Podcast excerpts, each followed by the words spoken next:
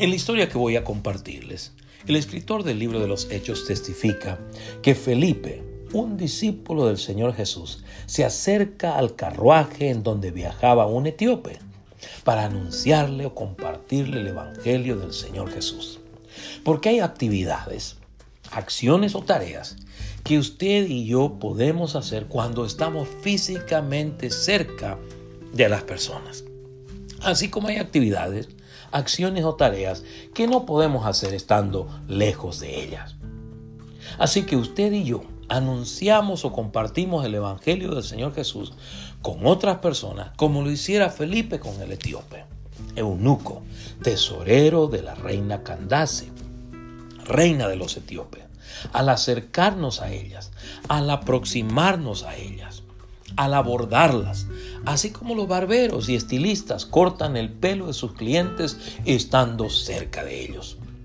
Asimismo, usted y yo anunciamos o compartimos el Evangelio del Señor Jesús individualmente, personalmente, como lo hiciera Felipe con el etíope, eunuco tesorero de la reina Candace de Etiopía. Al acercarnos a ella, al abordarlas, al aproximarnos a ella. Así como los cirujanos realizan sus cirugías a sus pacientes estando cerca de ellos o próximos a ellos. En Hechos 8, 26 a 35, el escritor del libro de los Hechos narra que el Espíritu Santo ordena a Felipe que se acercara al carruaje en donde viajaba el etíope para que le anunciara o compartiera el Evangelio del Señor Jesús de una manera personal, de una manera individual. Y esto es la historia. Esta es la versión Reina Valera 1960. Un ángel del Señor habló a Felipe diciendo, levántate y ve hacia el sur por el camino que desciende de Jerusalén a Gaza, el cual es desierto. Entonces él se levantó y fue. Y sucedió que un etíope, eunuco, funcionario de Candace, reina de los etíopes, el cual estaba sobre todos sus tesoros y había venido a Jerusalén para adorar. Volvía sentado en su carro y leyendo al profeta Isaías. Y el Espíritu dijo a Felipe, acércate y júntate a ese carro. Repito, y el Espíritu dijo a Felipe, acércate y júntate a ese carro. Acudiendo Felipe, le oyó que leía al profeta Isaías y dijo, ¿pero entiendes lo que lees? Y él dijo, ¿cómo podré si alguno no me enseñare? Y rogó a Felipe que subiese y se sentara con él. El pasaje de la escritura que leía era este, como oveja a la muerte fue llevado, y como cordero mudo delante del que lo trasquila, así no abrió su boca. En su humillación no se le hizo justicia, mas su generación, ¿quién la contará? Porque fue quitada de la tierra su vida. Respondiendo el eunuco, dijo a Felipe, te ruego que me digas, ¿de quién dice el profeta esto? ¿De sí mismo o de algún otro? Entonces Felipe, abriendo su boca y comenzando desde esta escritura, le anunció el Evangelio de Jesús.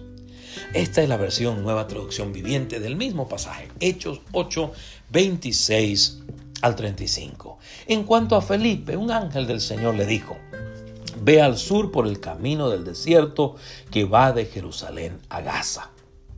Entonces él emprendió su viaje y se encontró con el tesorero de Etiopía, un eunuco de mucha autoridad bajo el mando de Candace la reina de Etiopía. El eunuco había ido a Jerusalén a adorar y ahora venía de regreso. Sentado en su carruaje, leía en voz alta el libro del profeta Isaías. El Espíritu Santo le dijo a Felipe, acércate y camina junto al carruaje. El Espíritu Santo dijo a Felipe, acércate y camina junto al carruaje.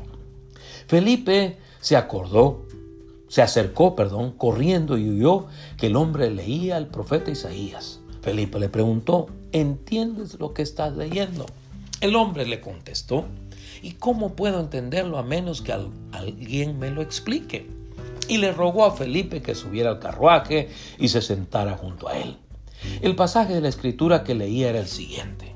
Como oveja fue llevado al matadero y como cordero en silencio ante sus trasquiladores no abrió su boca. Fue humillado y no le hicieron justicia. ¿Quién puede hablar de sus descendientes, pues su vida fue quitada de la tierra? El eunuco le preguntó a Felipe, dime, ¿hablaba el profeta acerca de sí mismo o de alguien más? Entonces, comenzando con esta misma porción de la escritura, Felipe le habló de la buena noticia acerca de Jesús. Repito, comenzando desde esa misma porción de la escritura, Felipe le habló de la buena noticia acerca de Jesús. Al leer el libro de los Hechos, usted y yo debemos recordar que el propósito de este es narrar el progreso del Evangelio entre los descendientes de las doce tribus de Israel y entre los gentiles. Asimismo, el propósito de este libro es narrar el ministerio o la obra del Espíritu Santo por medio de los discípulos del Señor Jesús entre las descendientes de las doce tribus de Israel y entre los gentiles, como hemos leído, como lo hiciera por medio de Felipe. Además, al leer el libro de los Hechos, debemos de tomar en cuenta que este es el enlace entre los evangelios, evangelios y el desarrollo de la iglesia primitiva después de la resurrección de nuestro Señor Jesucristo de entre los muertos. En su introducción, Lucas clarifica la impresión de que que dejan los evangelios de que el Señor Jesús ascendió a los cielos unos pocos días después de su resurrección. Él indica que nuestro Señor estuvo exactamente 40 días apareciendo y desapareciendo de sus discípulos, hasta el día en que fue tomado arriba. En los primeros 12 capítulos enfatiza el ministerio del Espíritu Santo por medio del apóstol Simón Pedro entre los descendientes de los hijos de las doce tribus de Israel y en los doce últimos capítulos resalta el ministerio del Espíritu Santo por medio del apóstol Pablo entre los gentiles. Como les indiqué anteriormente, en Hechos 8, 26 a 35, Lucas narra que el Espíritu Santo ordena a Felipe que se acercara al carruaje en donde viajaba un etíope. Él, como dije anteriormente, tesorero de la reina Candace, para que le anunciara o compartiera el Evangelio del Señor Jesús de una manera personal, de una manera individual. El contexto de la historia muestra que el Espíritu Santo ordena a Felipe que hiciera esto porque o para señalar la importancia de hacerlo a personas de otras etnias porque la mayoría de los seguidores del Señor Jesús, que eran descendientes de las doce tribus de Israel, se limitaban a hacerlo a sus conciudadanos y no hacía personas fuera de su ciudadanía, o sea, gentiles. Asimismo, el contexto de la historia muestra que el Espíritu Santo ordena a Felipe que se acercara al carruaje en que viajaba dicho varón para que le anunciara o compartiera el Evangelio del Señor Jesús, para subrayar la importancia, como dije anteriormente, de hacerlo de una manera personal o íntima y no tan solo de hacerlo de una manera general a las multitudes. O sea, el evangelismo es personal y también público. Recordemos que Dios pone todo tipo de personas en nuestro camino para que compartamos el Evangelio, para que les anunciemos el Evangelio del Señor Jesús. Así que oremos para que Dios nos ayude a ser sensibles a su dirección. Oremos para que Dios nos permita hacerlo con denuedo y gracia. Por lo tanto, jamás descuidemos el evangelismo personal o individual. En los cuatro evangelios, o en los cuatro evangelios encontramos referencias a nuestro Señor Jesús anunciando el Evangelio tanto a las multitudes como a individuos. Lo vemos al Señor Jesús anunciando el Evangelio a una mujer samaritana y también acudiendo oyendo a la casa de saqueo.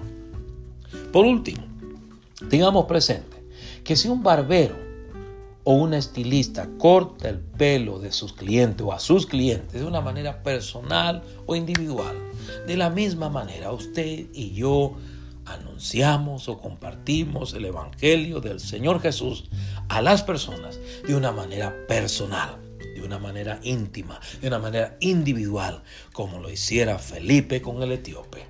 Amén. Dios les bendiga.